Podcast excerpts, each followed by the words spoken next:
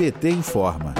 O percentual de famílias com dívidas ou contas atrasadas está batendo recorde pelo terceiro mês consecutivo, fazendo com que 72,9% estejam endividadas. Esse é o maior percentual desde 2010, quando a Confederação Nacional do Comércio de Bens, Serviços e Turismo iniciou a pesquisa de endividamento e inadimplência do consumidor. De acordo com o um estudo divulgado na última quarta-feira, 25 de agosto, quase 12 milhões de famílias estão com algum tipo de dívida. A proporção de famílias com dívidas está 5,5 pontos percentuais acima de agosto do ano passado. Também aumentou a quantidade de famílias com mais de 50% de sua renda mensal comprometida. Para o economista responsável pela pesquisa, Isis Ferreira, a renda dos brasileiros está afetada. Abre aspas, o mercado de trabalho está fragilizado por conta da pandemia de Covid-19. Além disso, fatores como a economia externa,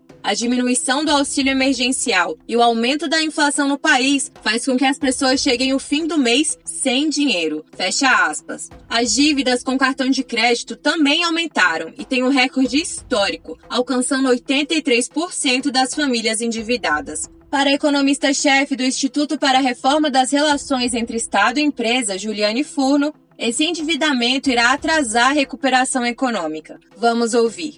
Na medida em que se restabelecer a, a, normalidade econômica, em termos, né, vamos dizer, se essas famílias voltarem a ter um pouco de renda, né, voltarem a ter emprego, durante um grande momento elas vão comprometer a sua renda futura para pagar esse endividamento com juros mais elevados, ou seja, vai contribuir para contrair o ciclo econômico, porque quanto mais essas famílias despendem renda pagando juros desses empréstimos, elas têm menos renda ou deixam de usar essa renda para consumirem outras coisas. E se elas não consumem outras coisas, elas contribuem para é, dirimir o ciclo econômico, porque elas não compram outras coisas da indústria ou dos serviços ou que estão nas prateleiras do varejo. O presidente da Confederação, José Roberto Trados, afirma que muitos brasileiros têm procurado a informalidade para obter crédito e investir em pequenas atividades para incrementar a renda e o sustento. Para ele, o mau desempenho da economia e a omissão do ministro Paulo Guedes trava o retorno do investimento e resgate das dívidas.